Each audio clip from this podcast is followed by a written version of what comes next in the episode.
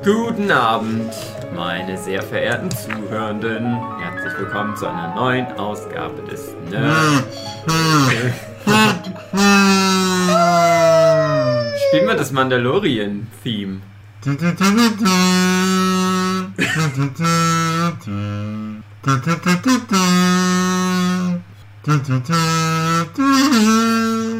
Ist nicht so, sch ist nicht so schlecht. Gar nicht mal so scheiße. Hast du, äh, hast du den Soundtrack gemacht für den Mandalorian? Ja, aber unter meinem Pseudonym irgendwas Skandinavisches. Mit dabei André Diers, Jochen Störzer, David Fileggi und meine Wenigkeit, Baby Yoda. Buh, buh, buh. Ich bin's, Baby Yoda, habt mich lieb. Ich bin das Baby, ihr müsst mich lieber haben. Nicht die Mama. Nicht der Mandalorian. Ähm, hat Baby Yoda, kann das in die Herzen der Menschen reingucken? Weil das sieht ja nie das Gesicht von dem Mandalorian, aber das mag ja den Mandalorian gerne leiden, weil der so ein gutes Herz hat. Hm. Sag doch mal, Jochen. Weil das als erstes gesehen hat, wo das Ei aufgeht, ist die eine so Prägung. War der 50 Jahre in dem Ei? Mm. Nee. äh, ja, der Baby Yoda kriegt halt mit, dass der Mandalorian Sachen tut, die gut für Baby Yoda ist. Ja, es ist immer viel explodieren und der haut Leute, ist böse. Das macht dem schießt. Spaß. Ja. Gibt ja eine Szene gegen Ende, äh, wo IG-11 ganz schnell mit Baby Yoda rumfährt auf dem Speederbike und das gefällt Baby Yoda. Und ich wette, das ist so ein Dude, der guckt doch Fast and Furious Filme, der liebt es. Gut, also es geht um Mandalorian, die neue Serie aus dem Hause Star Wars, aus dem Hause Mickey Mouse. Die 1, 2, dritte In-Canon-Serie, glaube ich. Weiß ich nicht. Clone Wars? Clone, Wars und Rebels, genau. Dann gab es ja das alte Clone Wars, das ist aber, glaube ich, nicht mehr kennen. Dann gab es noch äh, Droids und Evox. Wie ich mal behaupte, dass die auch beide nicht kennen sind, aber so hundertprozentig ausschließen kann man es, glaube ich, auch nicht. Und ich würde sagen, The Mandalorian ist das Beste von Star Wars, was wir recht haben. Hm. Mhm. Ja. Ja? Ja. Ich ja. habe das Spiel nicht Ja, gespielt. ich wollte auch gerade sagen. Das kann ich nicht beurteilen. Ich meinte halt auch in filmischer ja. Form. Das ist schwierig. Also ich finde, The Rise of Skywalker hat mich mehr unterhalten, aber, aber ich glaube, für das Universum ist der Mandalorian besser. Hm. Für das Filmuniversum oder fürs gesamte normale, echte Universum? Beides. Beides, ja. Ich finde, für das Fandom ist Mandalorian wichtiger als der Film. Ja. Für das Überleben der Marke Star Wars. Ja, genau. Denke ich auch. Halt mal wieder ein bisschen kleiner da rangehen und zeigen, ja, es gibt ganz viel tolles Zeug in dem Universum. Das muss nicht immer Anakin Skywalker sein und C3PO. Äh, ja, und ein paar Sachen werden natürlich wieder aufgegriffen aus dem ganzen Hauptschmur. Ich hätte ehrlich gesagt nicht gedacht, also man weiß ja schon durch, durch das Internet und die Menschheit, dass Baby Yoda existiert. Und wir haben jetzt erst an dem Wochenende bis auf Jochen, haben wir anderen erst jetzt an dem verlängerten Workshop-Wochenende die komplette Serie, also acht Folgen runtergeguckt. Also du kommst ja nicht drum rum, Baby Yoda schon zu kennen. Ich hatte so ein bisschen das Gefühl, Baby Yoda ist mal nur in einer Folge oder in zwei Folgen mal dabei oder kommt relativ spät erst dazu.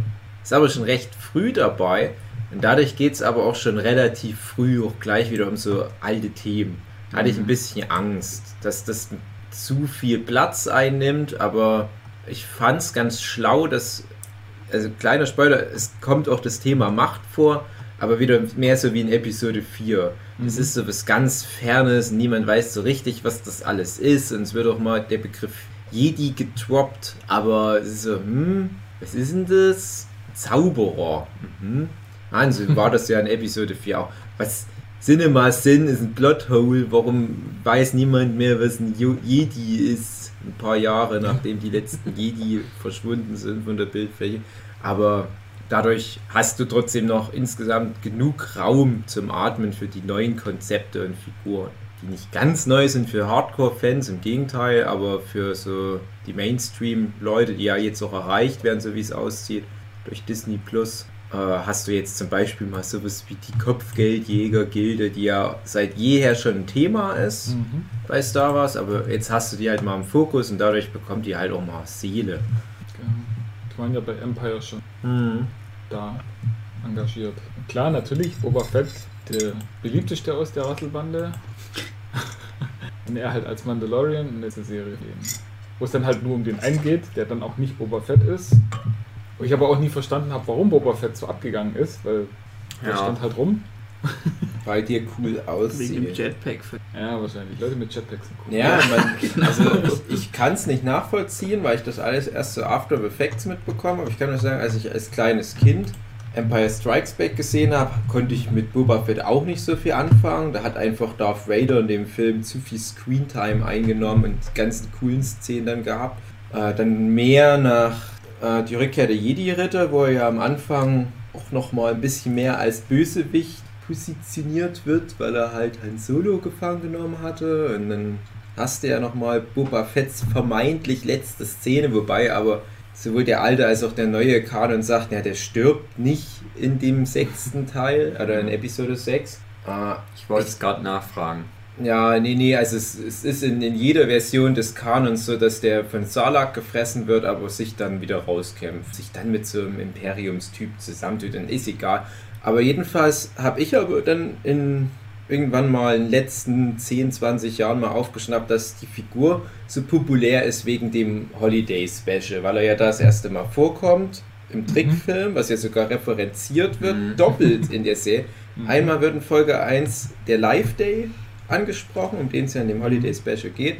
Und es wird das mit dem Mythosaurus oder wie der heißt angesprochen. Ich glaube, das, worauf der da reitet, man sieht halt Boba Fett auf so einer Art Saurier. Ich glaube, das wird dann wohl der Mythosaurus sein. Wird auf jeden Fall passen. Ja. Mhm. Ah. Da hat er ja schon gut Screentime. Das habe ich auch schon mal gesehen. Ich kann mich jetzt nicht so gut erinnern, aber ja.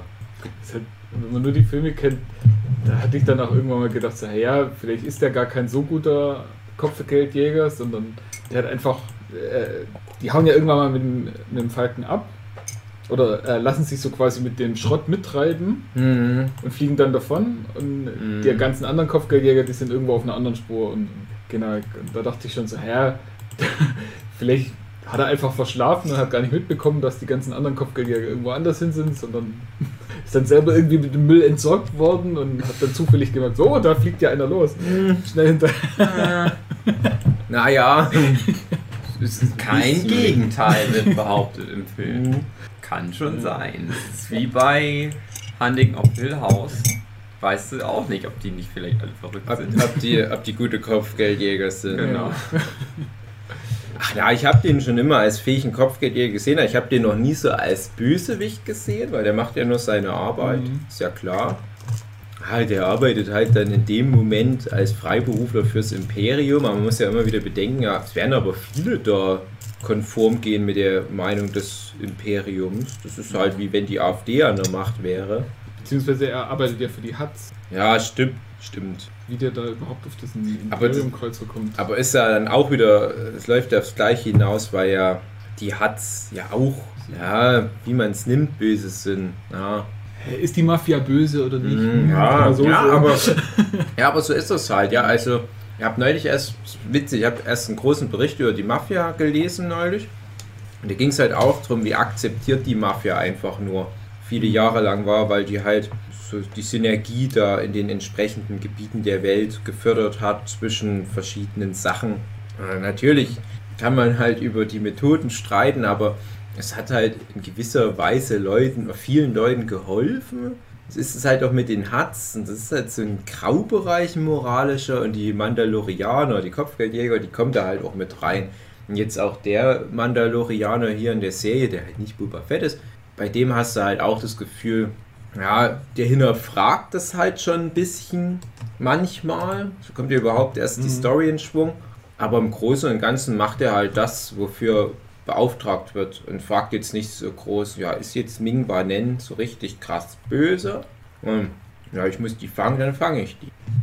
Also der ist ja, sieht mir ihn am Anfang hier einfach alles Mögliche an Aufträge annimmt, auch so viel wie möglich und einfach abarbeitet, um dann möglichst viel einzunehmen, aber eben auch nicht für sich selber, sondern eben für die ganzen anderen Mandalorians, die ja in der großen Schlacht, wo auch am Ende angesprochen worden ist, äh, vernichtet worden sind. Und jetzt nur noch so, ja, gefühlt eine Handvoll oder zwei Hände voll äh, in, den, in der Kanalisation unter dem unter der Stadt, wo die ganze äh, Assassinen-Gilde hm. zu tun hat, ihr Leben verbringen. Und immer nur einer raus darf, damit man nicht sieht, dass noch so viel übrig sind. Und für die sammelt er Geld, hauptsächlich aber auch für sich selber dieses Beskar hm. Metall, weil seine Rüstung auch schon ziemlich eingedellt ist am Anfang. Und die wird dann auch relativ bald im Laufe der Serie auf Hochglanz neu repariert. Kann es losgehen. Mhm. Also interessant, wie viele so kleine Elemente, die aus dem Star Wars-Universum nehmen und so aufblusen. Also zum Beispiel Beskar bin ich der Meinung, habe ich schon hin und wieder mal irgendwo gehört. Das ist ein Bullshit-Name wie Kaching-Star in Dragon Ball.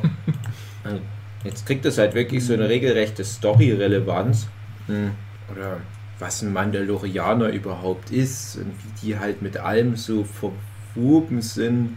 Ich habe halt auch das Gefühl, die Macher, die sind halt einfach Fan von dem Konzept von Boba mhm. Fett. Ich habe aber auch gleichzeitig das Gefühl, die Serie ist eigentlich der Boba Fett-Film vom Urkonzept her, mhm. der ja kommen sollte wenn Solo nicht so gefloppt wäre, wäre der ja wahrscheinlich nächstes Jahr oder wann rausgekommen. Es ist jetzt alles anders gekommen. Jetzt haben wir Disney Plus und die müssen halt Serien ohne Ende raushauen. Jetzt hat es halt den Boba Fett-Film erwischt. Ich bitte mal vermuten, dass das vielleicht einfach nur alles mal Boba Fett passiert ist, was jetzt dem Mandalorianer passiert. Und das ist dann immer eine komische Vorstellung. Danke. Wobei ich das dann besser finde als Serie, weil wie du sagst, dass die dann halt mal echt überhaupt gar nichts mehr mit dem, mit den Skywalkers und mm. Palpatines und wie sie alle heißen, zu tun hat, sondern einfach nur mal eine Geschichte für sich ist, die halt im gleichen Universum spielt. Kann man auch schon wieder sagen, ja, wozu braucht es dann Baby Yoda? Und ja, alle Welt sagt, es ist nicht Baby Yoda, es ist ein Baby, was von der gleichen Spezies ist wie Yoda, aber weil eben die Spezies nicht bekannt ist namentlich. Hm. Ich sage einfach, wir nennen es einfach Baby Yoda, einfach ah. der Name. Was ist der offizielle Name? Gibt keinen. Child? Ja, der Child and Kid wird das ab und zu genannt. Sagt Kid and Baby, das ja, sind die zwei ja, aber, Phrasen. So, nee, das spricht ja auch nicht. Ich wollte schon sagen, ja. es müsste ja die Wir haben es noch manchmal genannt wie Acid oder sowas. das ist Baby Yoda. Das ist der Name. Das, hat jetzt, das ist das halt so. Und das wäre echt krass, wenn diese völlig random auf einmal Baby Yoda in Staffel 2 dazu sagen. das ist ja eigentlich Yoda. Ich, ich denke, die werden das bald dann in Jochen umbenennen. ja, könnt mir vorstellen, dass die irgend so ein, so ein Jedi im Exil treffen, der die Order 66 überlebt hat. Der sagt, ah, wir hatten so ein Jedi-Meister und der hieß Yoda. Der sieht aus wie ein Baby-Yoda. Kurz äh, Pause für Applaus. Aber da frage ich mich tatsächlich, ob die Serie irgendwann mal dahin kommt, um jetzt tatsächlich ähm, das Volk von Yoda mhm. näher zu beleuchten. Mhm.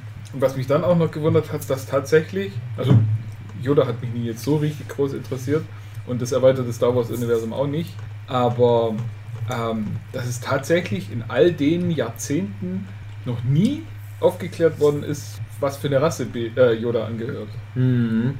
Da wird ja alles Mögliche erklärt. Da gibt es ja hunderttausende Jahre Geschichte, die hoch und runter erzählt wird und ganz klar durchgeplant ist, was alles mal im Kennen war, jetzt ja nicht mehr so. Aber dass da nie irgendwo was von der Rasse erzählt worden ist. Mhm. Ich war tatsächlich jetzt überrascht, Dave hat ja hier das Star Wars Buch Start, dass zumindest bekannt ist, wann der geboren ist, also wie alt Yoda ist. Ich wusste halt, mhm. würde, würde halt sehr alt sein, aber. Ja, der sagt irgendwann mal, ja, äh, in 900 Jahren aussehen mhm. wirst du auch nicht gut. Ja. Oder so mhm. irgendwas in die Richtung. Das hing mir hier immer nach bei der Serie, weil die ja schon in der ersten Folge sagen, dass Baby Yoda 50 Jahre alt ist. Mhm. Und dann denke ich mir, hm, ja, aber dann ist 900 Jahre gar nicht so alt. Ja. Weil wenn, wenn man mit 50 noch ein Baby ist, oder halt ein Kleinkind, Toddler, dann ist der vielleicht so mit, mit 100 zur Kindergartenreihe. Kann ich mir ja nicht vorstellen. Das Also macht, wird auch der Serie nicht gut tun. Äh, dass 50 Jahre so ungefähr ist wie 5 Menschenjahre, Ja. weil dazu ist es noch viel zu klein. Mhm.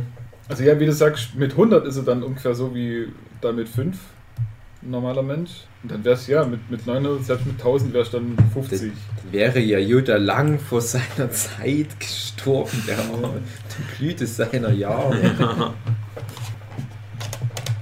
Ja, Es heißt ja auch im Star Wars-Kontext, dass die, die überdurchschnittlich alt werden können. Dann ist ja vielleicht Yoda, der an Altersschwäche gestorben ist, doch überalt gewesen. Aber bedeutet das dann, dass die Yoda-Rasse nur ganz kurz äh, so richtig erwachsen ist? Oder ist es halt einfach ein ein entschleunigtes Wachstum bei Baby Yoda, weil der halt ja auch allen Anschein nach Jedi-Kräfte Also hat? noch weiß man ja nichts, aber ich kann mir schon vorstellen, dass die mal irgendwann vielleicht sowas bringen wie, ja, die sind halt ganz lange Baby und dann machen die was wie sich verpuppen oder irgend so ein Quatsch oder in irgendein Stadium gehen und dann sind die auf einmal älter. Ja, oder wie Baby Groot. Das ist halt Ja. einfach so. Geht jetzt ganz schlagartig, zack. Also ohne Verpuppung, sondern einfach nur wie so ein Entwicklungssprung. Ja. Vielleicht erklären sie noch, ja, der war halt die 50 Jahre ein Großteil in Quarantäne. Hm. Aber Vielleicht äh, wussten die ja von Yoda und wollten halt so eine Gefahr eines zweiten Yoda bannen. Und dann hat der Imperator das in Auftrag gegeben, diese Rasse niederzujagen. Und dann haben die halt da nur noch das Baby übrig gehabt und wollten da testen, warum die so force-sensitive sind. Und dann, weil das Baby halt immer nur so in Laborsituationen da untergebracht war, da konnte es sich halt nicht normal entwickeln. Dann ist das vielleicht wie so ein zurückgebliebener Kaspar Hauser-Effekt. Die brauchen Sauerstoff und Sonnenlicht. Ja, Ja. Deswegen sind sie auch grün. Staffel Ähm, 2 hat er dann so Bartflaumen. Mhm. Da hat er ja jetzt. Ach Mist. Ja, aber äh, spoilern wir noch nicht, aber nach dem Ende wird ja schon so ein bisschen angedeutet, wohin es jetzt im Verhältnis zwischen Mandalorian und Yoda gehen könnte. Baby Yoda. Mhm. Und ich kann mir auch gut vorstellen, dass es nicht mehr allzu lang dauert, dass wir ein, sag ich mal, älteres Baby sehen werden. Hm. Eins, was dann vielleicht sogar schon sprechen kann. Ja. Und dann wäre es tatsächlich so in die Richtung, okay, 50 Jahre lang Baby und dann Schnipp. Ja, vielleicht ist es wirklich sowas wie, der braucht halt Input. Und der hat jetzt ganz lange keinen Input, weil er Mhm. immer in dem Ei drin war. Und jetzt kriegt er ja sehr viel Input. Und dadurch geht die Entwicklung schneller. Mhm. Oder so. Auf jeden Fall denke ich mal, man wird jetzt mehr erfahren. Also nehme ich mal an, dass wir jetzt ein bisschen was über Yodas Planeten irgendwann mal rausfinden. Weil das ist ja seine Aufgabe. Er soll ja. Also, ist das ein Spoiler? Bisschen schon. Also man weiß zumindest, die Reise wird mal zumindest erfahrungsmäßig zu dem Planeten irgendwie mal hinführen. Ja. Zumindest wird es dann Zumindest wird Informationen geben über den Planeten. gesucht danach. Ja. Wahrscheinlich brauchen sie wieder irgendwie ein Gimmick, um ein Tracking-Beacon zu bekommen, um Ah. rauszufinden. Jetzt ist es ja so, ist Jedis, das wurde ja gedroppt schon mal mit der Macht und so, dass wir die Informationen bekommen haben. Mhm. Das spielt ja nach Star Wars, nach Episode 6. Mhm. Denkt ihr, könnt ihr euch vorstellen, weil wir es ja ein bisschen gelobt haben, dafür, dass das weg von dem ganzen Skywalker-Bums Mhm. geht, dass nicht doch mal irgendwann eventuell ein Luke Skywalker in irgendeiner Form auftreten wird. Mhm. Also ein Luke? Dass halt irgendwann mal sowas kommt wie, oh, du gibt's übrigens so einen Typ, der war ja Hm. beteiligt am Ja, Ende von. Ich denke äh, auf die Art, dass es so indirekt kommt. Es Mhm. ist ja auch schon Staffel 1. Ich meine, wir haben, wir haben acht Folgen zu durchschnittlich so um die 30 Minuten und trotzdem haben wir schon relativ viel Fanservice da. Also gerade Tatooine kommt mal vor. Aber nicht nur Tatooine, sondern es ist schon sehr ist speziell nah Mos. Eisley und zwar genau die eine Bar Ja. und Ja. der eine Typ sitzt an genau der einen Stelle. Wir haben halt auch so Zeug wie das es IG-11 als Kopfgeldjäger-Druide gibt für all die Fans von IG-88. Und ja, es ist halt schon so ein, so ein Level an Fanservice, wo ich zwar auf der einen Seite denke, dass die schon Bock haben, was eigenes zu erzählen, aber es gehört halt dazu, der Fanservice zu Star Wars. Es ist, es ist halt so fest verbandelt. Und irgendwie gefällt es den Leuten ja dann doch, Mhm. wenn es ein bisschen Fanservice gibt. Aber ich glaube, die würden sich dann wohl doch zurückhalten. Also, vielleicht kriegen sie mal noch irgendwann in Staffel 2 irgend so einen, Schauspieler noch mal ran oder was. Aber das reicht dann, wenn es irgend so eine Nebenfigur ist. Ich glaube, das ist für die Serie genau das Richtige, auch gerade mit dem, mit dem Gefühl, dass das alles außerhalb des eigentlichen Weltgeschehens passiert. So auf irgendwelchen entlegenen Wüstenplaneten passiert das ja fast alles. Oder in irgendwelchen Indianerdörfern auf irgendeinem Waldplanet, was alles so, so klein ist. Was ja auch schön ist, ne? Und deswegen wird es halt aber nicht passen, wenn dann irgendwelche Rebellenallianz Helden da auf einmal auftauchen und so weiter. Es ist ja auch ein Western. Ne? Es ist ja, Ja. bei all dem Science Fiction ganz klassischer Western. Und in jeder einzelnen Folge hast du so ein ganz klassisches Western-Thema. Eine Me- Metapher aus Western-Film, die halt aber in Science-Fiction-Kontext übertragen wird. Du musst den scheuen Hengst einreiten und hier ist es halt aber so eine Art Landfisch-Reptil. Äh, du hast halt den, ja, den, den, den äh, Ognord oder wie die heißen, der von Nick Nolte gesprochen wird. Äh, der wirkt so ein bisschen wie so ein ehemaliger Sklave. Gibt es ja auch in manchen Western, Mhm. dass du irgendwelche Sklaven hast, die sich freigekauft haben und dann irgendwo versuchen, eine neue Existenz aufzubauen. Hatte der Alternde, der mal in den, äh, wie hieß es, Freiheitsbürgerkrieg, Ja, genau. Dingens, Nord gegen Südstaaten Mhm. gekämpft hat und jetzt einfach nur in Frieden gelassen werden will. Genau, du hast jetzt generell so, was Bürgerkrieg anbelangt, äh, auch eine schöne Metapher für jetzt das Imperium. Es ist ja immer noch genug Imperiumsgesocks in der Welt und die ziehen sich halt zurück und versuchen halt immer noch so sektenmäßig irgendwelche kleinen Bastionen aufrechtzuerhalten. Und es gibt ja ganz viele Western-Beispiele, wo es genau um sowas geht, dass du irgendwo in Nordstaaten, in Südstaaten General hast, der da halt mit seinen Truppen dort noch ein Dorf besetzt und Ja, dann gerade das, was du meintest, äh, dieses Indianerdorf, also ja, sprich dieses hilflose Dorf, was von bösen Banditen Ja. angegriffen wird und der Held oder die Heldentruppe, in dem Fall sind es halt zwei, äh, müssen denen helfen und die können alle nix und dann bringen sie denen bei, wie sie sich verteidigen. Ja. die chlorreichen Sieben ist Genau. das ja. Hm. Und das glaube ich nämlich nicht deswegen, dass es halt dann wieder so in diese typischen Star Wars-Fallen reinläuft. Zum Beispiel, ja, wir müssen jetzt halt den MacGuffin finden, weil uns der da hinführt, weil das untypisch wäre für Western.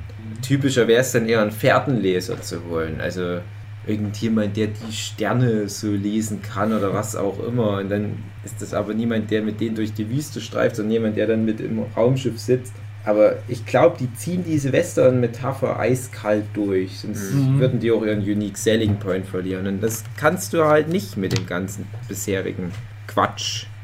Also, ist richtig so. Vielleicht ist dann eine der nächsten Spin-off-Serien, also es gibt ja dann noch diese Cassian Endor-Sache, das klingt schon so ein bisschen von Weitem, als wäre das dann mehr so ein Mission Impossible Agenten-Setting. Vielleicht kommt ja nochmal was, was vielleicht mehr so Comedy oder was ist. Ist ja alles möglich prinzipiell. Machen sie ja bei den Marvel-Serien auch, haben sie ja schon so ein bisschen angedeutet. Dass was ein bisschen mehr Horror ist und was ein bisschen mehr Agenten und äh, das ist ja anscheinend sogar, dass eine der Marvel-Serien wirklich so in Richtung Sitcom geht. Diese äh, Scarlet Witch-Serie. Genau. Und so wie ich das mitbekommen habe, haben die ja ein paar von ihren Marvel-Leuten outgesourced für die, für die Star Wars-Serien. Ja, das ist ja nicht das Allerschlechteste. Siehe John Favreau, der jetzt ja auch da Showrunner ist. Ja, gerade weil sie dann jetzt wieder in, in eine nicht so Bombast-Ebene reingehen. Das ist auch das, was eben gerade äh, diese, dieses Indianerdorf, ne, ja, eingeborene Ja. Ähm, Folge, die dir ja nicht so ganz gut gefallen hat. Ja, Ähm, aber was mir an der Folge an sich am besten gefallen hat, war eben die Einführung von dem ATST. hm, Dass der halt wirklich als einzelner ATST ja, richtig bedrohlich gewirkt ja, hat. das stimmt. Hm. Und in den Filmen, da werden die halt zu Hunderten verheizt und dann kommen noch die großen Ad-Ads dazu. Hm. Und ja, du, du du weißt schon gar nicht mehr, wie würdest du als Einzelne überhaupt noch zurande kommen, aber weil der Einzelne jetzt halt da ist, dann ist es immer noch eine große Bedrohung, aber immer noch so, dass es realistisch ist, dass man den zu Fall bringt irgendwie. An, da dachte ich dann halt bei der Folge sofort an, an die Dalek-Folge von Doctor Who, Mhm. wo ich dann auch dachte, Ja. ja. ein Einzelner ist bedrohlich, aber wenn du dann Hunderte irgendwo reinschickst, dann sind, ist halt der Einzelne nicht mehr bedrohlich. Dann ist bloß noch die Masse und Masse kannst du halt mit allem haben.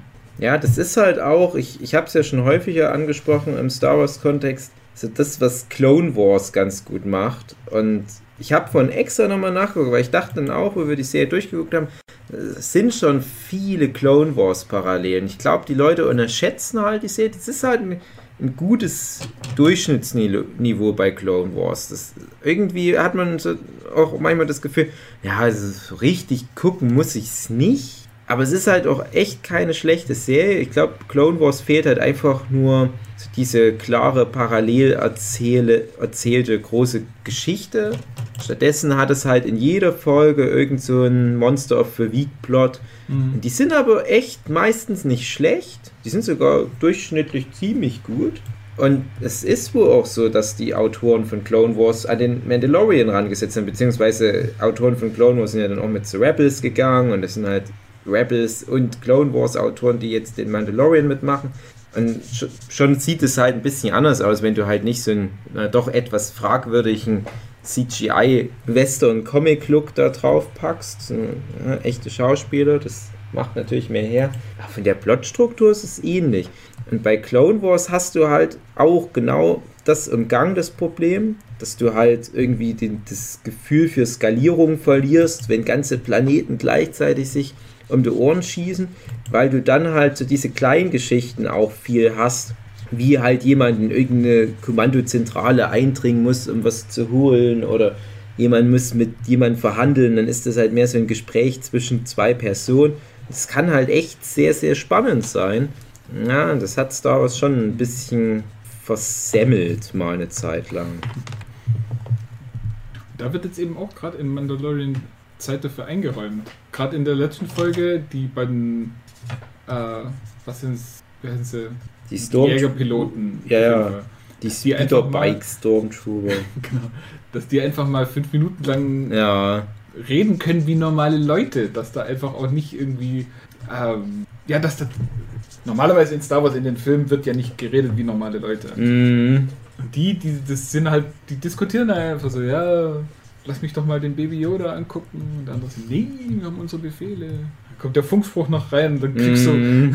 du über den Funkspruch so mit, so, oh, hier, voll die Kacke am Dampfen. Und der kam und dann hat gleich mal einen umgeschossen, weil er im Weg stand oder so in die Richtung. Und so Ja. kleine Kleinigkeiten, außer, also, ja, bei, bei Star Trek hieß es Lower Deck Folgen Mhm.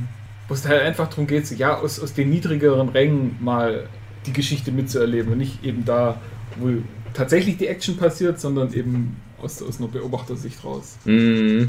Ja, das brauche ich auch unbedingt sowas, weil ich sage ja immer wieder, ja, ich brauche halt gute Figuren, ich brauche gute Dialoge und das spielt da halt genau mit rein. Und, ähm, wir hatten ja übrigens, um das noch kurz abzuschließen, schon vermutet, dass das wieder irgendwelche Gaststars sind, die da uncredited halt unter den Helm stecken. Ich habe vorhin nachgeguckt, ja, sind zwei Gaststars. Der eine ist Jason Sudeikis, der etwas bekanntere. Man kennt ihn aus allem. Und der andere ist äh, so ein Schauspieler, ich weiß den Namen nicht, der zum Beispiel bei The Mindy Project mitgespielt hat. Und das ist ja mittlerweile so ein Running Gag. Es war ja sogar mal in, in Rede, dass Prinz William und Prinz Harry in Episode 8 unter solchen Helm stecken sollen. Ja, Daniel Craig hat es ja durchgezogen. Ich weiß gar nicht, ob jetzt in Episode 9 jemand drin war. Ja, das, das finde ich halt schön. Sowas. Auch das so, so Kleinkram halt irgendwie eine Rolle spielt. Es gibt ja vielleicht die stärkste Folge, wo die diesen Heist machen, ohne jetzt schon zu sehr zu spoilern, wo du so einen kurzen Moment hast mit so einem, ja, was ist denn das, so jemand, der da in so einem Überwach, äh, so, so einem Raum sitzt und Bildschirme sich anguckt und Oh. Sicherheitsmensch oder was, mit so einem typischen Todessternhut, man erkennt es aus Episode 4. Und dass die da halt mit dem Typ diskutieren. Ja, das, das kleinste Licht überhaupt. Unterste Ende der Nahrungskette, was diese ganzen intergalaktischen Konflikte anbelangt.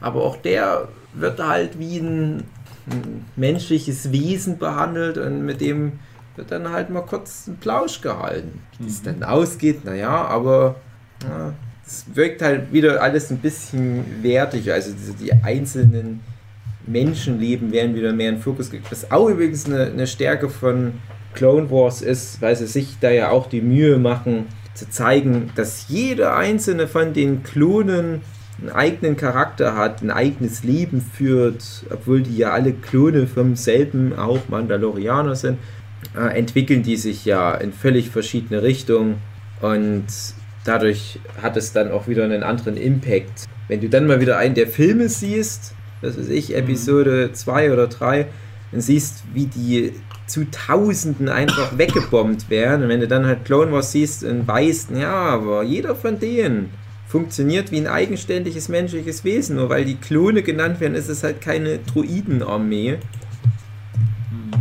Ja, aber die Filme bringen das leider halt null rüber. Und was du auch gesagt hast, dass die zwei vermutlich Gaststars waren. Allgemein die Serie hat ziemlich viele und ziemlich bekannte Mhm. Gaststars. Ja. Also jede Folge zwei, drei und dabei gibt es nicht viel mehr Hauptfiguren pro Folge. Also eigentlich jede Sprechrolle kann man fast sagen, ist irgendjemand. Mhm. Ist hochbesetzt. Ja. Ist halt Ja, und es ist halt auch Star Wars, wo alle halt mal rein. Ich denke bei sowas dann immer, das ist ja auch viel bei, bei, ja, nehmen wir mal sowas wie Marvel Agents of Shield, was ja Teil des Marvel Cinematic Universe ist, aber halt natürlich nicht in der ersten Liga mitspielt, nicht mal ansatzweise. Ich frage mich dann immer, wenn ein Schauspieler die Entscheidung trifft, zu sagen, ja, ich spiele bei Iron Fist Staffel 2, Folge 5 mit Mhm. dann ist der ja eigentlich, Raus. schätze ich mal raus, ja. Dann, dann ist die Chance rum, jemals zum Beispiel in einem Torfilm mitzuspielen oder in Avengers 5. Ja, kommt drauf an, was du für eine Rolle hattest. Ob dein Gesicht da so zu sehen war.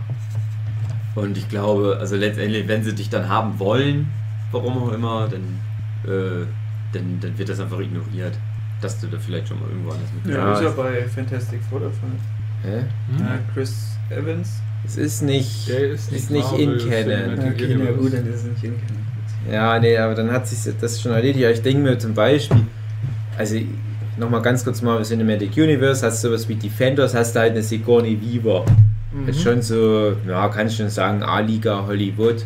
Und die hat für so eine Serie, die schon ein paar Leute gucken, die aber halt bei weitem nicht diese Reichweite hat, so eine große Rolle halt angenommen, dass du da jetzt Mhm. schlecht nochmal sagen kannst, ey, komm, gibt ein paar Gegenbeispiele. Peter Capaldi bei Doctor Who, der vorher schon zweimal eine Rolle gespielt hat und dann trotzdem noch einen Doktor spielen durfte.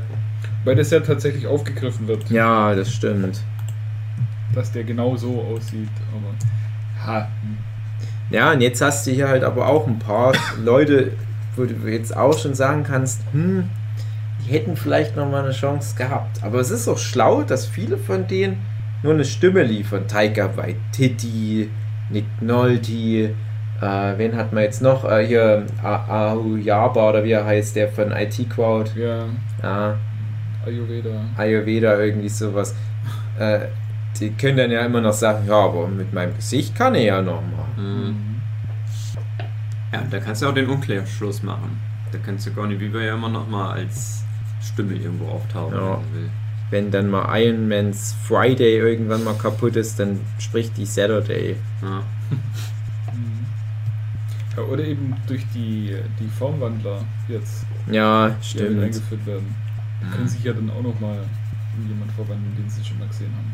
Ach, da haben sie sich schön was zurechtgebogen bei Marvel. Naja, das kann aber jetzt mit Star Wars auch echt alles noch passieren, wenn die halt solche großen Pläne haben und das so omnipräsent wird auf lange Sicht.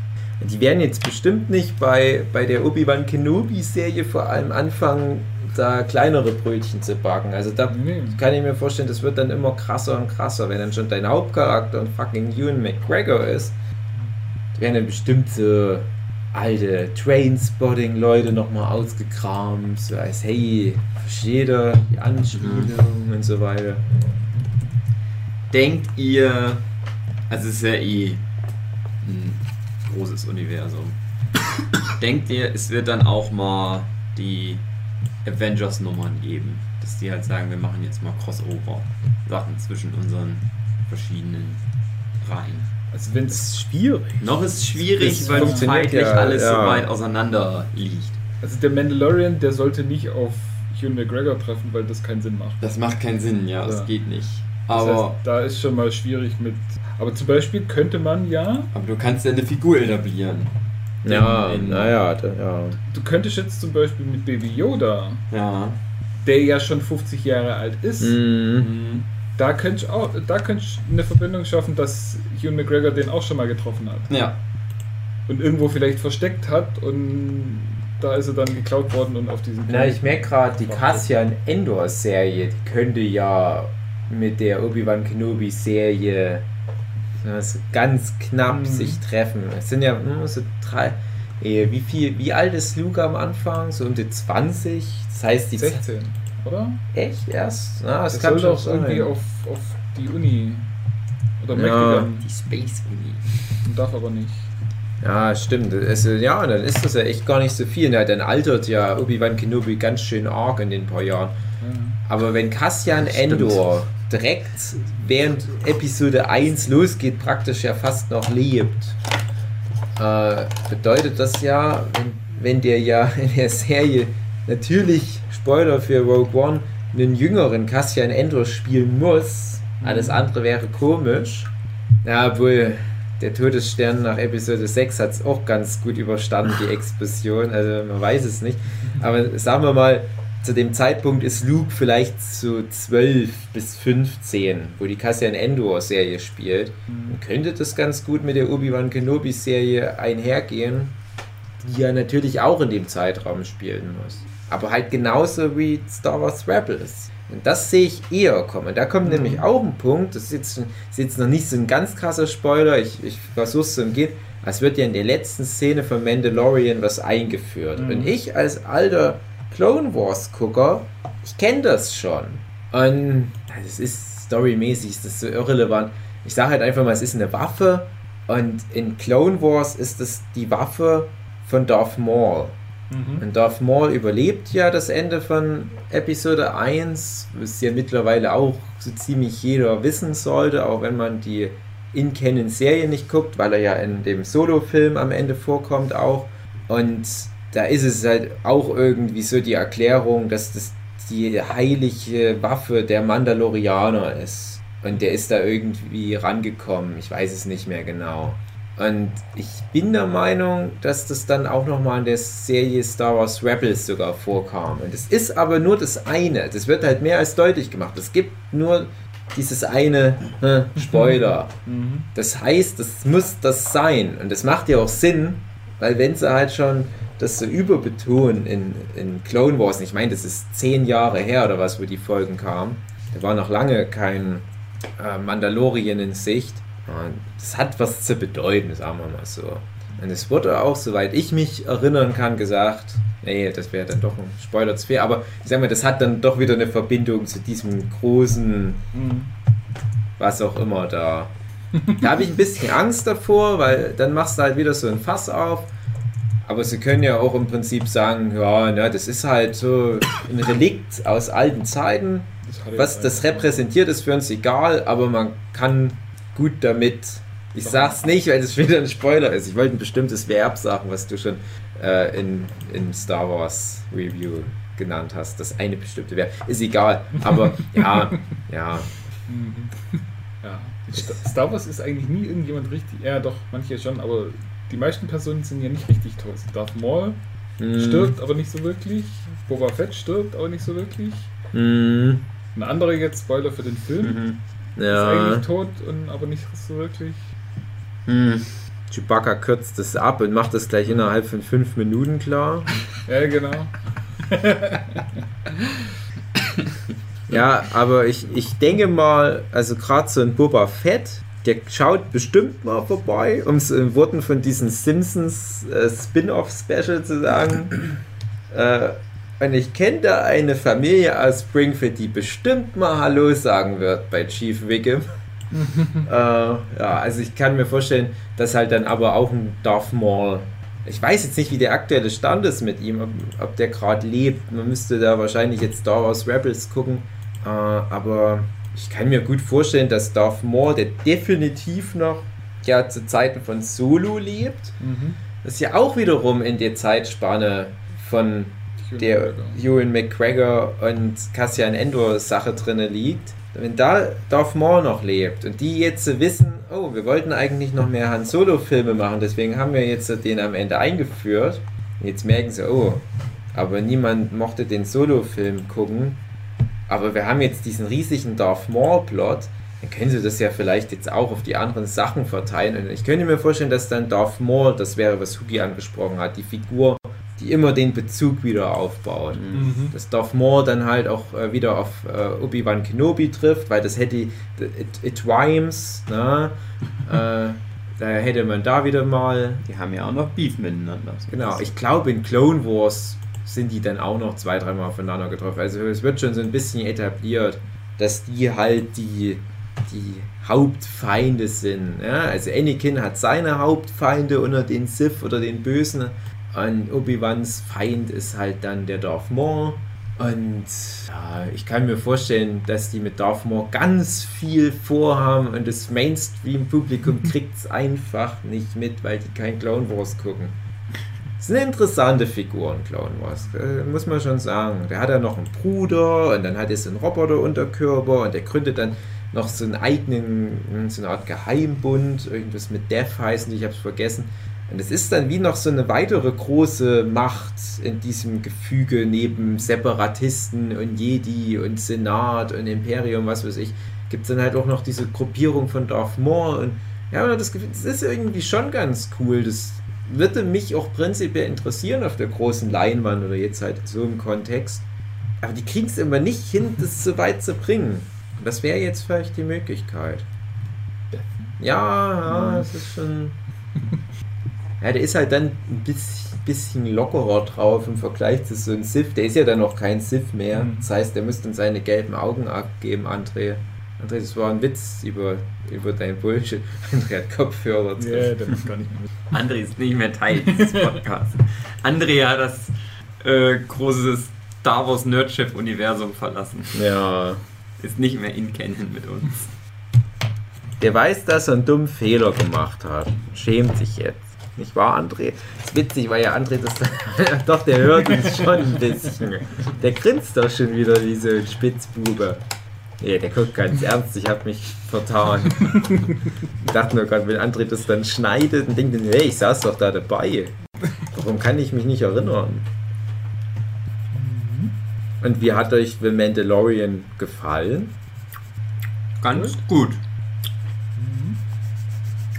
Also tatsächlich ist es so, nach Episode 9, die so alle Lebensgeister aus mir rausgezogen hat und alle Lust, jemals wieder irgendeinen Star Wars Film anzugucken, habe ich jetzt so wieder irgendwie Baby so, Yoda ja, wieder dein Herz erwärmt. Mhm. ja, Baby Yoda hat in mein Herz rein, die Macht wieder rein gemacht. Ey, Man muss ja schon ehrlich sagen, so viel passiert mit Baby Yoda ja auch nicht. Ja, es ist ja auch gar nicht mal so eine. So krass ist es halt nicht. Es war halt einfach eine gute. Es war ganz gut. So halt. Es war halt nicht so ein Abfuck irgendwie. Dass ich gedacht das- habe, das nervt mich jetzt alles irgendwie. Ja, das ist einfach eine durchdachte Geschichte von vorne nach hinten Ja, erzählt. genau. Wo nicht irgendwie 40 Jahre an Story noch mit reinfließen muss und, und Anspielungen müssen, müssen noch mit reingemacht werden. Die, die sich halt ergeben, die werden mit reingenommen, okay. Mhm. Ähm, es muss nicht irgendwie eine Agenda verfolgt werden, um irgendwas zu pushen. Es muss nicht irgendjemand ans Bein gepinkelt werden, weil er Mhm. irgendwas anderes verkackt hat. Und, es Und- muss nicht tausend Sachen erklärt werden, sondern man kann einfach mal eine Geschichte Mhm. erzählen. Ja, und es ist halt auch so ein bisschen. Nicht viel, aber so ein bisschen was Neues. Halt einfach mal. Also erstmal ist es halt stilistisch einfach ein bisschen Mhm. anders als Star Wars, wie man es kennt. Es ist nicht einfach nur ein Remake von irgendwas. Und zumindest für mich, ich habe ja nicht eigentlich keine der Star Wars Serien angeguckt. Da weiß ich immer nicht, wie viel das alles schon bekannt ist oder nicht. Mhm. Aber zumindest für mich war da mal ein paar neue Infos einfach drin. Also ich muss sagen, ich habe ja viel geguckt, aber auch für mich sind es viele neue Infos, weil es halt einfach eine andere Zeitspanne abbildet. Mhm.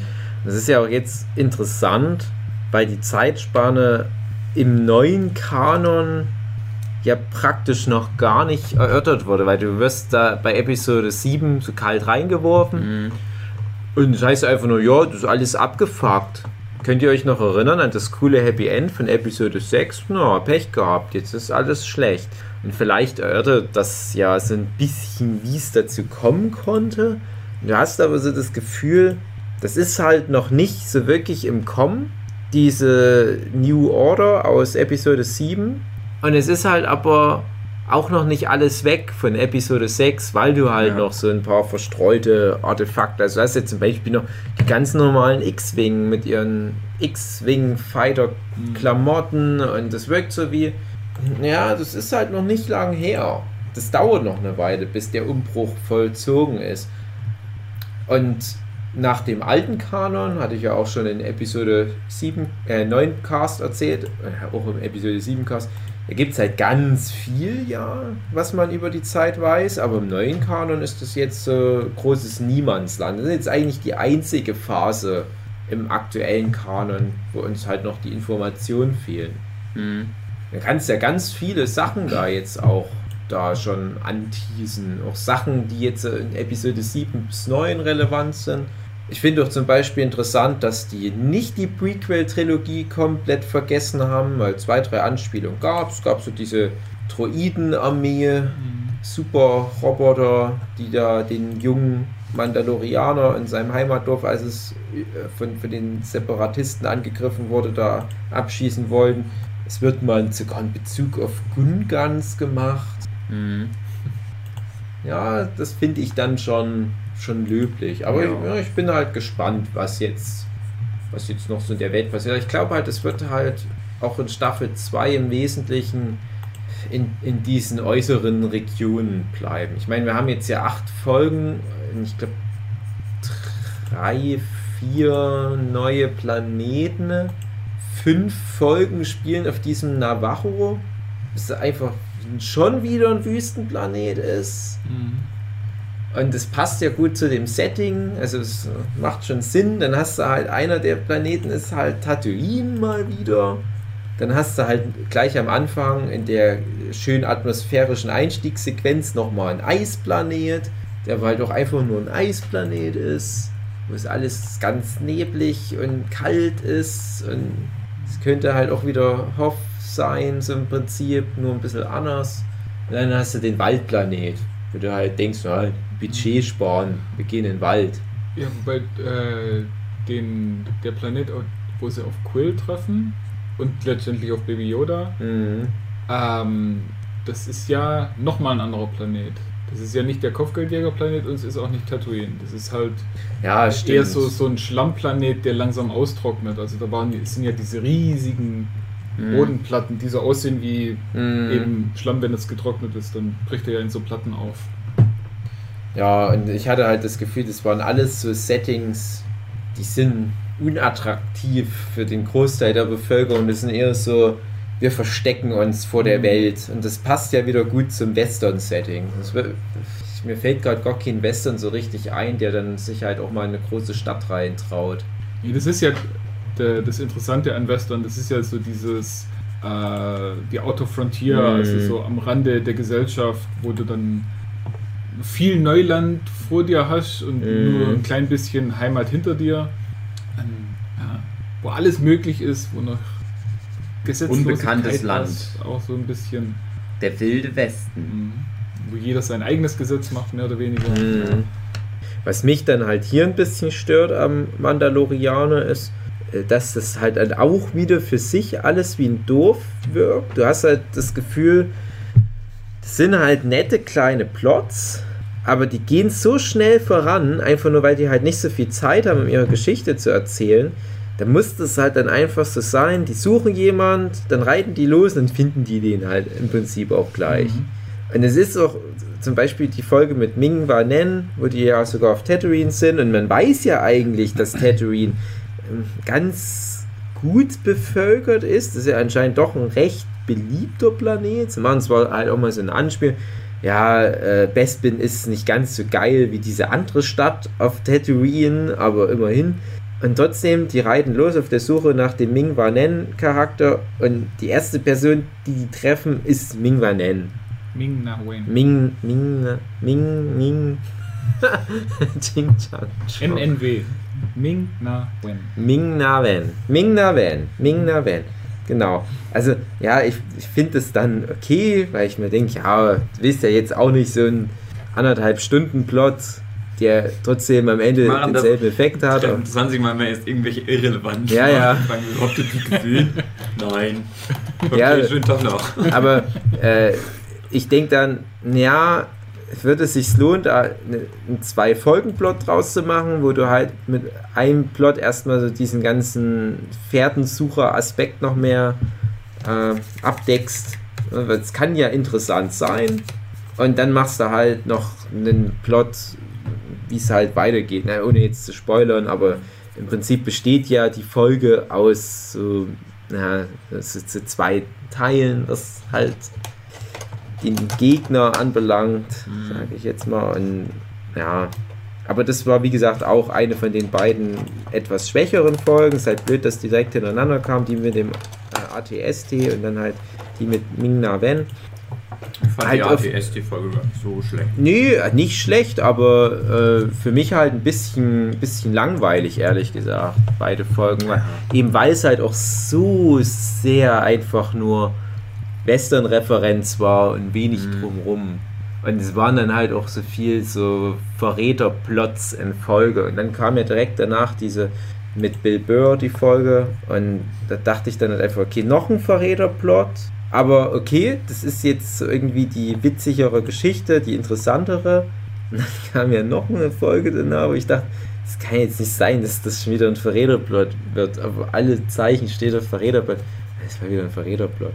Ja, es ist ja auch typisch für das Western-Genre. Wilden Wäschen kann ich niemand vertrauen. ja. Deswegen äh, bin ich gespannt, wie sie das Genre noch auswirkt, weil es gibt ja noch ein paar andere Aspekte vom Western-Genre, die man durchaus noch dann in Staffel 2 aufgreifen könnte. Ähm, Das nehme ich jetzt auch der Serie an sich nicht unbedingt übel. Es ist nur ähm, so, so werden halt heutzutage Serien gemacht. Der Anfang Mm. ist relativ stark, und dann kommt so der Mittelteil, wo man nicht mehr ganz so die guten Folgen reinpackt und dann ist das Ende halt nochmal stark. Und bei Mandalorian, wenn es da jetzt nur zwei Folgen in der Mitte waren, die nicht Ja. ganz so stark waren, dann ist es immer noch sehr gut. Ja. Also manche, die sind ja wirklich Ja, nur. ja, aber es sind halt dann Ja. zwei von acht Folgen. das ja, ja, Ja, schon, wenn man manche- sich dran stört, also es werden Es ja viele auch Leute zehn nicht dran Folgen. Serien, wo dann die erste Folge gut ist und die letzte Folge und dann hast du halt acht Folgen zwischendrin, die Ja. scheiße sind. Ja, es ist ja gerade das, was ich bei äh, Haunting on Off, on Off, on in Hill House äh, Im. Hill House innen drin. Das ist gut finde, wenn die die Serien kürzer machen. Hm. Ja. Ja, wobei auch da, also die zwei Folgen würde ich jetzt nicht missen wollen. Ja, wie gesagt, also die, Ja, die Dschungelfolge fand ich gut, okay. Die, gut. die Dschungelfolge etabliert ja auch eine Figur, aber man weiß das erst später, dass die Figur Ja. relevant ist. Also die, die mag ich übrigens gerne, die Mhm. Schauspielerin, die heißt so ähnlich wie ihre Rolle. Die heißt äh, Die Rolle heißt Cara Dune. Cara Dune und die Schauspielerin heißt mit Nachnamen irgendwas mit Cara. Das bringe ich immer durcheinander. Gina Cara irgendwas.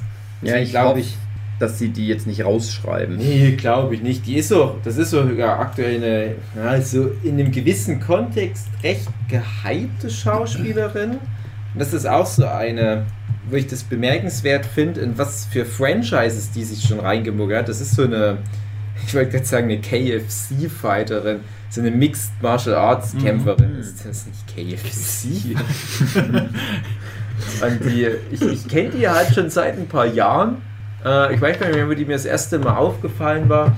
Aber die hat zum Beispiel mal eine ganz coole Rolle in einem der Fast and the Furious Filme gehabt. Und die war ja auch bei dem Deadpool-Film, die, was, eine Russin oder was, in dem ersten Deadpool-Film, Mhm. die starke Frau. Ja. Da war sie mir halt auch positiv aufgefallen. Da dachte ich, mir, ah, das ist irgendwie ganz geil, so eine starke, geile Frau. Wenn ich mal googeln. Die auch Äh. nicht so diese Magermilchmodel. Ja, genau. Mhm. Und das ma- mochte ich ja halt auch total gerne, wenn die da halt irgendwie den, den schweren Mendo trägt, dann denke ich, ja, ja, die Schauspielerin trägt den aber wirklich. Ja. Also es ist jetzt nicht irgendwie eine Strohpuppe und das finde ich irgendwie heiß. aber die ist auch halt irgendwie ganz cool, bisher halt noch nicht so, so ausgeprägt. Die Figuren sind alle noch nicht so ausgeprägt. Das ist natürlich ein, der Nachteil, wenn du nur acht kurze Folgen hast und nicht mehr wie früher dass da halt eine Serie immer gleich 22 Folgen hat und nach so einer Staffel hast du halt ein ganz klares Gefühl, welche Figuren du da hast. Aber immerhin, du hast jetzt drei Folgen mit der. Und man weiß schon in etwa, wo es hingeht. So potenzielles Love Interest vielleicht ja auch. Oder zumindest mal irgendjemand, den man halt nochmal groß in Szene setzt. Es ist jetzt keine Figur, wo ich befürchte, dass die mal von einer Folge zur nächsten überhaupt nicht mehr auftaucht. Mhm. Und die haben es auch in der Zeit geschafft, bei zwei Figuren sogar, bei einer sogar ganz extrem in einer kurzen Zeit, äh, die eingeführt werden und dann auch, Mhm. Die Geschichte Sterben? zu Ende erzählt wird. ja, und es löst was in einem aus. Also es Mhm. tut einem schon leid, es ist einem nicht egal. Mhm. Das auf so kurze Zeit ist auch Ja. spannend. Und es ist auch gut, dass du, dass die mal festmachen, hier ist keiner so sicher Mhm. unbedingt. Mhm. Nur weil du denkst, oh, Genau. das ist ja eine nette Figur, das ist eine von den. Das ist wie bei Star Wars halt ist. Ja, der ist im Mhm. Maincast, der kann ja gar nicht sterben. Genau. Es sei denn, wir brauchen den 30 Jahre später nochmal für Filme, dann lassen wir den extra schnell sterben, den dummen alten Sack. Mhm. Ja, also das ist ja auch wieder so ein typisches Western-Trope, dass halt so die Helden ihren Opfertod dann haben und geläuterte Charaktere, die haben dann nochmal so ein Aufbäumen und so weiter und äh, das ist hier halt echt überglorifiziert. Aber ich fand halt auch für, für die kurze Screen-Time, gerade diesen äh, Quill, die, dies, diesen Ognord, so heißt die Rasse, glaube ich, ich muss es nochmal nachgucken, aber die kommen halt viel immer mal äh, im Hintergrund von Star Wars Filmen, Videospielen und so weiter vor. Und jetzt hat man so einen Ognord, so eine große Rolle und das fand ich halt cool, weil das war fast meine Lieblingsfigur, der alte äh, Feuchtfarmer, äh, wie er da halt seine, seine Landfischreptilien da so bei sich hält und ein kleines bescheidenes Leben führt und dann halt nochmal Abenteuer erlebt. Der hat irgendwie so, so Manorismen, die haben mir gut gefallen. Ja, zum Beispiel. Den mochte ich fast am liebsten. Ja, natürlich IG Leveln, ganz klar. Ja, das ist. Das ist halt das, was die alten Star Wars-Filme ja gut gemacht haben, was wir ja schon oft besprochen haben.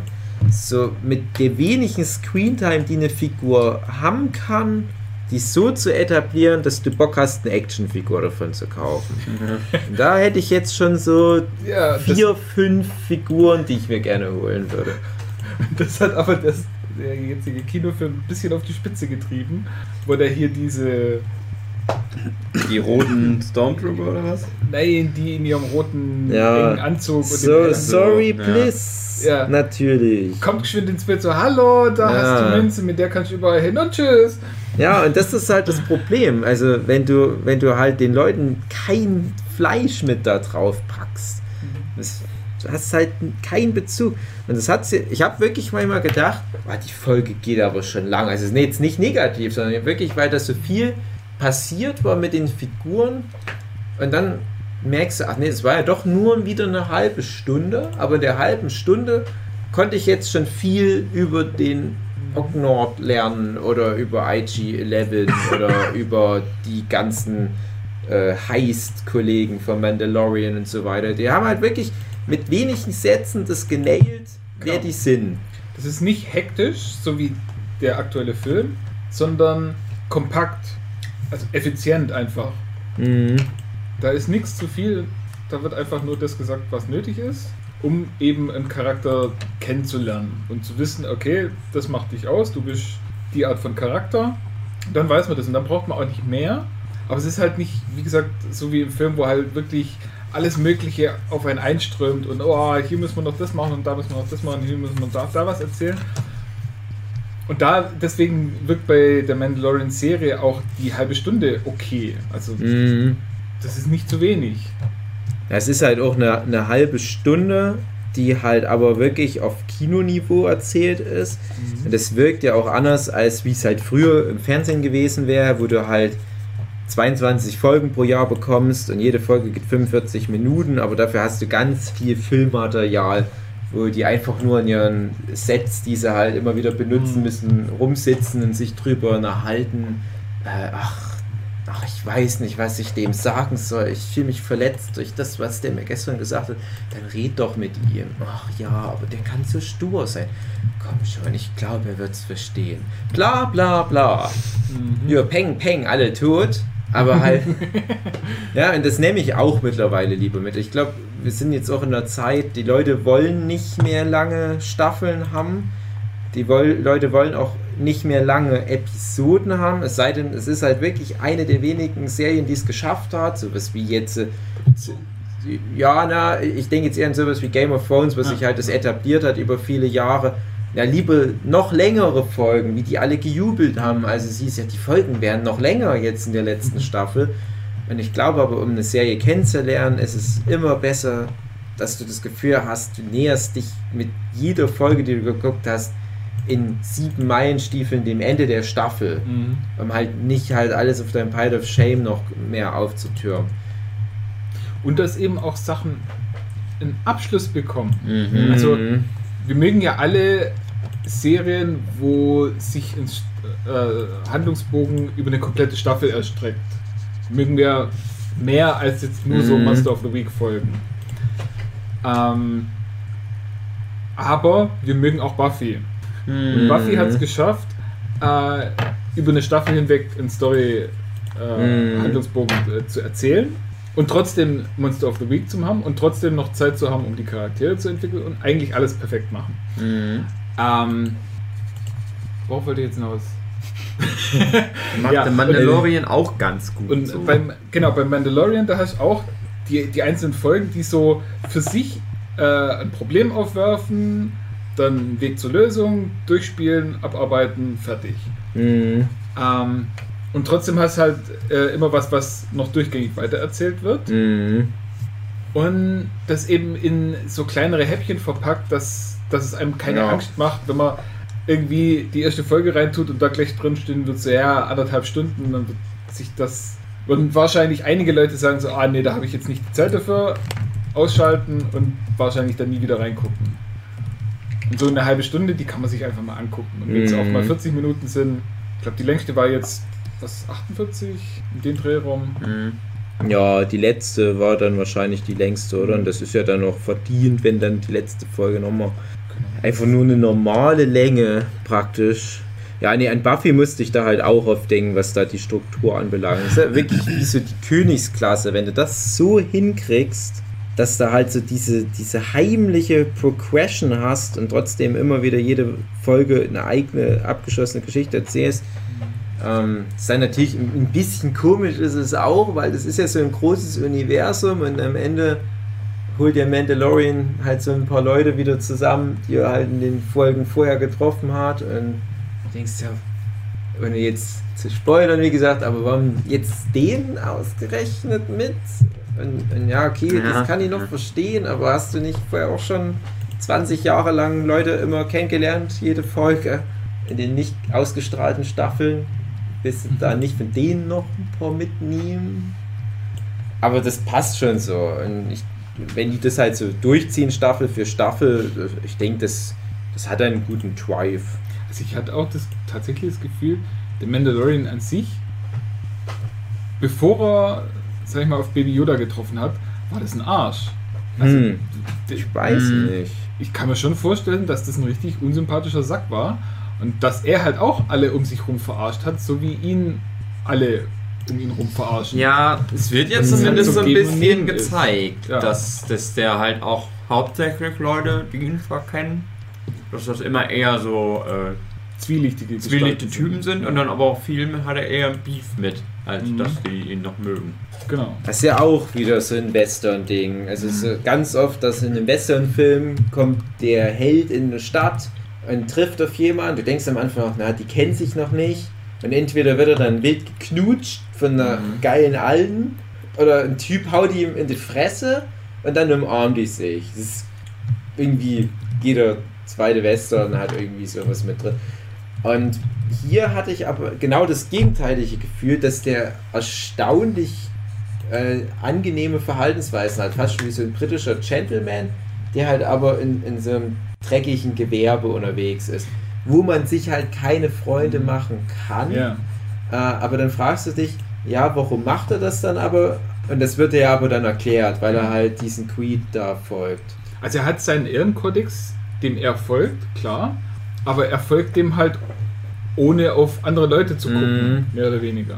Und wenn es ihm was nützt, beziehungsweise äh, der Gesellschaft der Mandalorians, dann macht er das halt. Ob er da jetzt jemand auf die Beine, äh, Füße tritt oder nicht, ist ihm dann mehr oder weniger egal. So dieses Gefühl. Mhm. Ja. Dass halt, ja, gar keine Bindung in irgendeiner Form eingeht.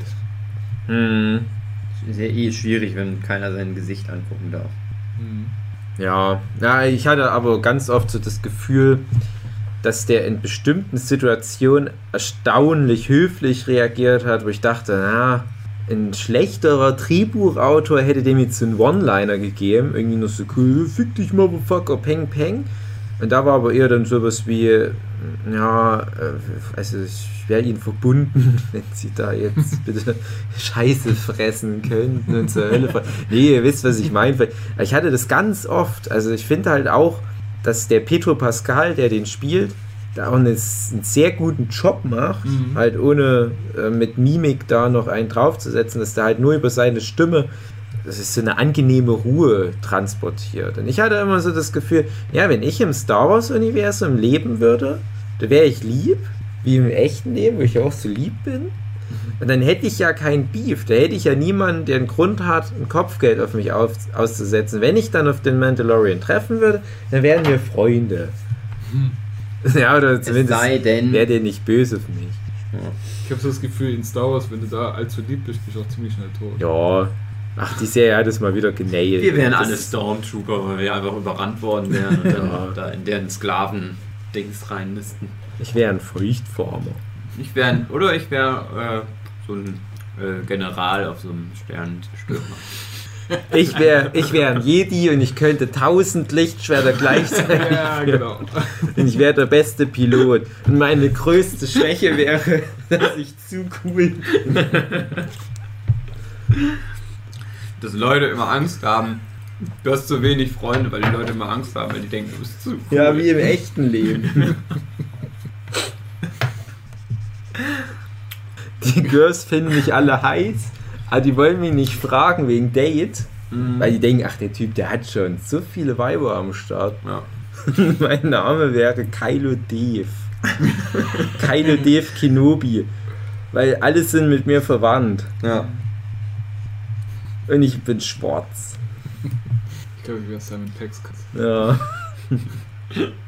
André wäre so ein Mausroboter. auf den geschossen wird. Was waren eure Lieblingsfolgen? Mm, Na, die Infiltrationsfolge mit den Gangster-Typen. Die Bill Burr-Folge. Ja, Hm. genau. Und stimmt auch die letzte Folge Jo. irgendwie. Ich fand die erste sehr gut, die ja auch da der John Favreau gleich selbst inszeniert hat. Die hatte viele Ebenen, fand ich. Kam dann immer noch mal was, noch mal was. Alleine schon halt der Prolog, den ich vorhin schon angesprochen hatte. Schon so das Gefühl, das ist ja fast schon eine Geschichte für sich. Und ich habe noch nicht mal einen Vorspann gesehen. Konntest du gut dich reinfinden in die Welt. Ja, und dann halt dieser ganze Kram, der sich da mit den Werner Herzog auch aufgebaut hat und wie er dann das, das Ei holt. Wo hatte der gleich nochmal das her? Hm?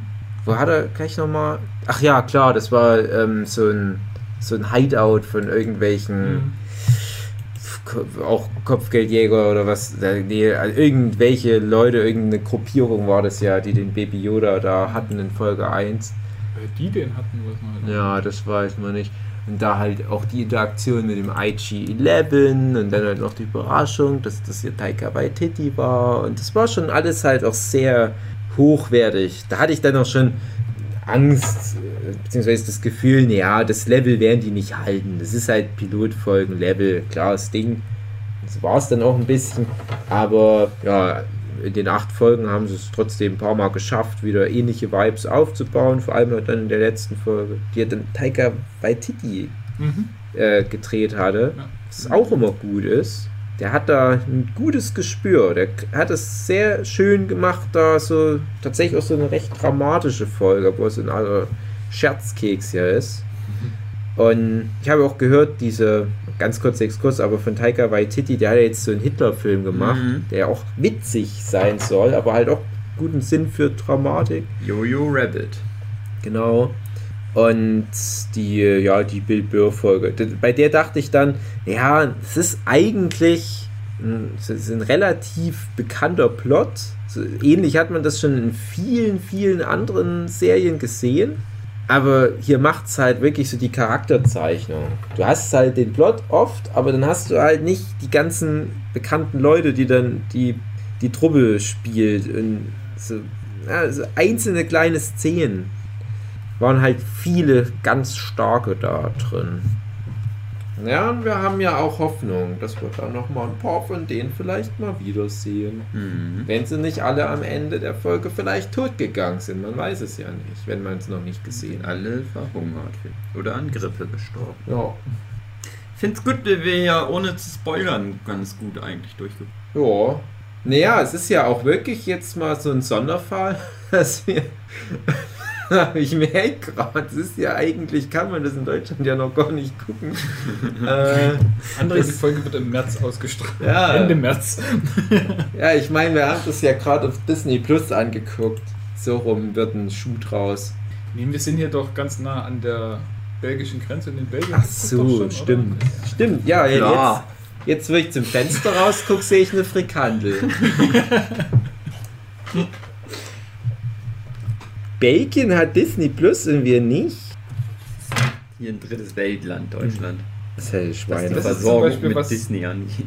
Was ich überhaupt nicht verstehe, warum man so einen Sender nicht zeitgleich auf der ganzen Welt startet. Ja, ja, vor allem mit sowas wie jetzt halt Baby Yoda Mandalorian. Das ist schon, das ist ja heute irgendwie gar nicht mehr denkbar. Aber auf der anderen Seite, Disney ist so die eine Ausnahme, die machen sowas. Die bringen ja auch ihre Pixar-Filme teilweise ein halbes Jahr später erst nach Deutschland. Mhm. So irgendwie. Nee, ich meine ja auch, äh, selbst sowas wie Netflix hat ja in Deutschland ein anderes Programm Mm, ja. als Ja. anderswo. Und, und das, das verstehe ich einfach nicht. Warum kann man nicht einfach überall alles gleich machen? Ich meine, klar, ähm, äh, die, die Synchronisierung dauert immer noch eine Weile, aber, Aber die ist ja fertig schon. ja, Also, ja, das keine Ahnung. ja, das ist irgendwie komisch. Ja. Also manchmal hat es ja mit irgendwelchen Rechten zu tun. Den AfD. nee, aber weiß ich nicht. Aber jetzt so da hm, kann ich nicht nachvollziehen, was das die, wird da die Gründe sein sollen. Ja, zumal habe ich jetzt erst gelesen, ja, wir können es ja eigentlich verraten, eigentlich ist jetzt gerade Neujahr 2020. Und wir waren ja in Belgien, um das anzugucken. Deswegen ist das ja rechtlich alles okay, was jetzt passiert, wie wir den Mandalorian angeguckt haben. Und jetzt kam, oder jetzt läuft ja gerade noch Episode 9 und da habe ich halt mal die Statistiken geguckt und da hat sich gezeigt, dass Deutschland Platz 3 oder so der Länder ist, was Star Wars Hype anbelangt. Es ist Mhm. nach Großbritannien natürlich USA so das wichtigste Land für das Franchise. Und warum machst du das dann nicht so, dass die Deutschen halt das mitmachen können jetzt? Also diesen ganzen Hype mit abfeiern und Baby Yoda und so weiter. Stattdessen Ja. kriegen es wieder mal die Belgier vorne und hinten reingeschoben. Die, die es wirklich nicht mehr nötig haben, noch mehr Zeug reingeschoben zu bekommen. Fein Belgier immer wieder. Ich weiß nicht, ob es Belgien ist, aber irgendwas hier in der Nähe. Wir, wir bauen jetzt einfach das Feindbild Belgien auf. Wir nennen den Podcast auch um gegen Fick dich Belgien. Mhm. Wenn man die, die Nummer richtig plant, dann schürst du da ganz schnell so einen krassen Hass auf Belgien, dass schon alle Leute klar macht, es wird Ja. schon stimmen. Es kann nicht sein, dass alle Le- Welt über Belgien abhatet. Die müssen Dreck am Stecken haben. Schreibt direkt mal den Twitter-Account von Belgien Ja, an, Leute. die, die euch. 300 Follower dort, die du da erreichst. Gut. Denkt ihr, wir haben's? Oder wollt ihr noch was erzählen? Ich überlege halt noch, also so zwei, drei Kleinigkeiten, die mir aufgefallen waren. Das eine Folge wurde von Bryce Dallas Howard inszeniert. Das war aber halt auch die Waldfolge. Äh, was ich interessant fand, weil Bryce Dallas Howard ist ja die Tochter von Ron Howard, der wiederum den Solo-Film gemacht hat. Also der dann als Ersatzregisseur rangeholt wurde, um den in Anführungsstrichen zu retten. Das fand ich komisch, dass Bryce Dallas Howard jetzt eine Regisseurin ist. Und das ausgerechnet bei einem Star Wars Produkt. Äh, ja, und mir waren ein paar von den anderen Namen noch aufgefallen. Es war einer von den Namen, kenne ich auf alle Fälle von Avatar und ich glaube auch Korra, der immer mit da vorn stand. Da hat sie halt den Abspann und da war diese Filoni oder so, wie so ähnlich heißt der. Und den kenne ich halt noch, weil ich ja, wie Jochen ja auch, großer Avatar und natürlich auch dadurch Korra-Fan wahrscheinlich auch bin. Du auch? Ja, Kennst du das mit das den auch blauen. Menschen auf Ja. dem Dschungelplanet? ja, den habe ich halt wieder entdeckt und dachte halt nur, ach, das ist ja interessant, das muss ja nichts groß zu bedeuten haben. Vielleicht durfte der dann immer noch mal die Kommafehler ausbessern. Ich weiß nicht, ob der sonst groß da mitmachen konnte. Aber ich freue mich halt immer, wenn es ein paar Leute dann schaffen. Es wäre wie wenn man dann irgendwann mal in ein paar Jahren dann mal Rebecca Schucker als Showrunnerin von der coolen neuen Star Wars Spin-off-Serie hat. Mhm.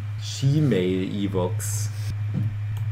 Ja, was war mir noch aufgefallen? Es waren schon einige Sachen, die halt so Folge für Folge irgendwie hängen geblieben waren.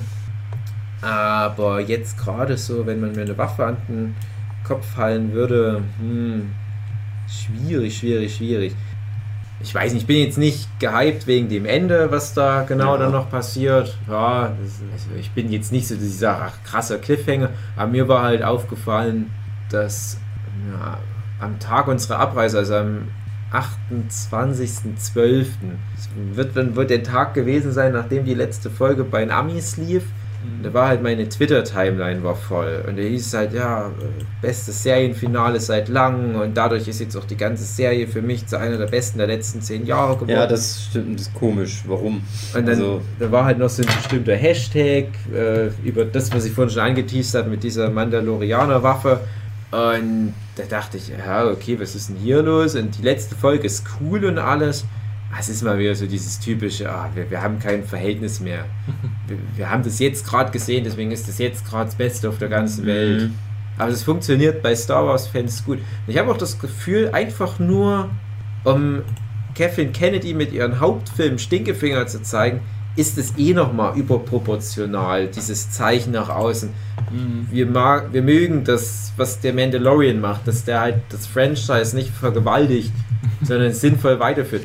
Und der machte, der Mandalorian, der macht jetzt gar nicht, ich sag mal, wie soll ich es formulieren, so übermäßig viel richtig, der macht halt nur nichts falsch. Und das ist Mhm. halt schon das, was man von Star Wars kaum noch wagt zu erwarten. Und das ist ja traurig eigentlich, aber ich glaube, die Serien, die machen da jetzt so weiter. Und ich weiß nicht, diese, diese Cassian Endor Serie wird ja dann bestimmt als nächstes kommen, befürchte ich. Und da habe ich schon Angst. Kommt die als nächstes? Ich glaube schon. Für wann war Obi-Wan gedacht? Ich denke, ja, ich glaube, aber später. Also auf alle Fälle Mandalorian halt im Jahrestakt jetzt. Das hat ja wohl auch gut funktioniert, deswegen Staffel 2 ist auf alle Fälle schon angekündigt. Aber ich habe halt echt ein bisschen Angst, dass die, also ich habe jetzt auch der Mandalorian-Serie nicht so hundertprozentig im Vorfeld über den Weg getraut, weil ich aber auch keine Vorstellung hatte, was das wird. Und jetzt ist es halt so Lone Wolf in Cup mäßig äh, Vater und Sohn im Wilden Westen, das ist schon cool. Und vielleicht hat ja aber dann diese Cassian Endor-Serie auch irgendwas. Weil bei der Mandalorian-Serie hatte ich halt gedacht, na, das ist halt so Monster of the Week und der hat an jede Folge einen Auftrag. Und das ist es ja auch, aber dadurch, dass dann noch dieses parallel erzählte drumrum ist, hält es das so schön zusammen.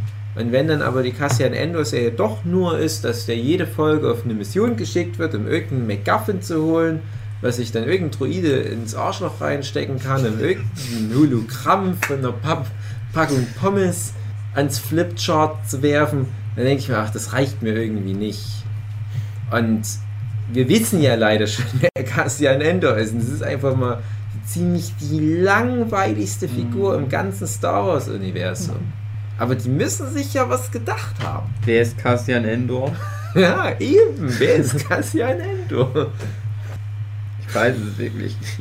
Ja, der Typ von Rouge One, der, der Hauptcharakter, Oh war gespielt von. Diego Luna, der mit der langweiligen Frau unterwegs Ja. war.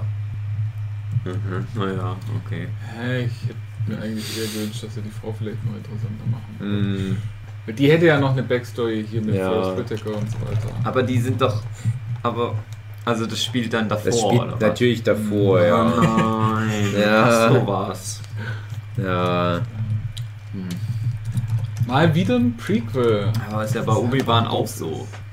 Ja, aber Obi-Wan spielt ja wenigstens nach den Episode 1, 2, 3 Ja. Geschichten. Ja, also ja, den nein, Obi-Wan erkennt, erkennt man ja. Ja, ich habe da immer ein Problem mit, wenn ich schon weiß, was mit einer Figur irgendwann mal passiert und es wird nur etwas davor. Es kann ja interessant sein, weil du hast ja immer noch genug andere Figuren. Ja, Dark Crystal. Ja. War es halt auch so. Ja. So. Naja, vielleicht ist hier die ganze Serie die Geschichte, wie der einen Klon von sich macht. Ja, genau. Sodass du weißt, na, der ist safe. Der schickt jetzt seinen Klon auf die Selbstmordmission. Noch mehr Staffeln von Cassian Endor. Geil. Naja. Cassian Endor, das wird, das wird dann, glaube ich, dieses, dieses Fanservice-Vehikel, wo die dann merken, oh nein, ist das langweilig, was wir gedreht haben. Lasst uns mal noch hier dieses, Compu dieses Crash Bandicoot-Modell von Prinzessin Lea nochmal einbauen. Ich stehe nochmal so im Hintergrund ein Ding. Cassian, wir sehen uns nochmal. In Ja, der das- nächsten Folge. Schaltet wieder ein. Dass dies, die, die Serien um die Zeit, also gerade seine und, und Obi-Wan und was dann noch alles kommen wird, dass die dann auch ein Vehikel sind, um noch mehr von Darth Vader zu zeigen. Hm. Ach, das wäre krass. Ja, hm, naja, aber stell dir das mal vor, was das wieder für ein Hype wäre. Wenn sie es dann halt nicht schlecht wenigstens machen, ne, wo wir wieder beim Thema wären, wenn sie wenigstens das nicht verkacken, warum nicht? Ganz ehrlich, die Clone Wars Serie zum Beispiel oder halt auch äh, noch krasser, was Darth Vader natürlich anbelangt, die Rebels Serie, die haben ja ganz viel nochmal das. Also viele Leute mögen ja auch, egal wie sie die Prequel-Filme finden, halt wenn dann der Imperator voll ausgewachsen sein, sein Joker-Level erreicht hat. Äh, und so Zeug kriegst du ja auch in Clone Wars. Und General Grievous und so weiter, ne, die dann halt noch ein bisschen rumalbern. Und irgendwie interessiert es da halt niemand, weil es halt dann doch noch diese Diskrepanz gibt. Auch wenn da die Originalsprecher teilweise ja sogar rangeholt werden. Die Leute interessiert es halt einfach nicht ganz so sehr. Aber wenn es dann Live-Action ist, boah, das wäre schon krass. So offizielles Kanon-Material mit Darth Vader im Fernseher innen drin. Du brauchst ja nicht mal viel machen. Das ist einfach nur, ja, Darth Vader kommt im Fernseher drin. Die ganze Familie sitzt vereint vor der Klotze. Ich mochte das, wo Darth Vader bei Rouge One am Ende rum, rumgeforst hat. Ja, die einzigen guten 10 Minuten. Ja, aber Rouge One, das ist ja halt auch wieder das Ding, das halt, der war ja erfolgreich, ja, das muss man ja auch wieder bedenken. Und für uns, also zumindest für mich, ich weiß nicht mehr, wie ihr dann so alle genau darüber äh, geurteilt habt, aber ich, ich hatte ja damals im Podcast auch gesagt, so, das, diese ganze Endschlacht, das war halt für mich so ein tolles Spektakel, dass ich halt diesem ganzen langweiligen Cast und was auch immer vorher passiert ist, ich kann mich überhaupt nicht mehr erinnern, dass ich dem dann rückwirkend nicht ganz so böse sein konnte, weil ich mir denke, naja, es ist halt in zwei Stunden noch was Film und irgendwie die Endschlacht alleine geht schon dreiviertel Stunde oder was und es macht Spaß Aber das ist halt auch, was, das kostet 200 Millionen Dollar. Und das machen sie dann bestimmt nicht in der Serie. Und so werden sie halt jetzt vielleicht irgendwie diesen Trugschluss unterlegen sein, ja, Rouge One war ja irgendwie ganz erfolgreich. Da war dieser Diego Luna dabei. Kriegt der eine Serie? Ah, die, die müssen doch auch wissen, also die, die haben doch mal auf Twitter reingeguckt. Die werden doch wissen, dass die Leute den langweilig fanden. Ja, bei der Rose so. Ja. Das, das macht dann Rebecca Sugar, die Rose Show. Und dann rettet die Rose und alle finden die dann cool. Und dann, und dann noch irgendjemand richtig cooles, der die Charger Binks Serie macht. Quentin Tarantino oder so. Stimmt, der hat ja nur 10 Filme machen können und danach kann er ja Serie machen. Ja. Mhm. Das ist wieder Ja, der, der hat wahrscheinlich schon einen Vertrag mit Disney Plus. Die, die Eiskönigin Teil 3. Olaf taut schon wieder auf.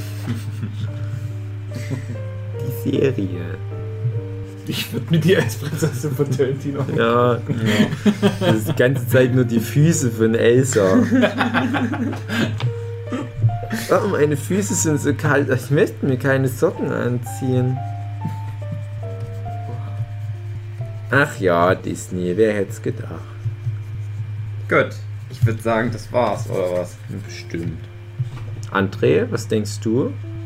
Ich denke, ihr seid fertig. Na, André, hast du noch finale Würde zum Mandarinier? André ist begeistert. Gut. Gut, meine sehr verehrten Zuhörenden. Dann hört dann im März, wenn es dann in Deutschland erscheint, im Fernsehen drin, könnt ihr ja dann mal angucken. Von uns aus.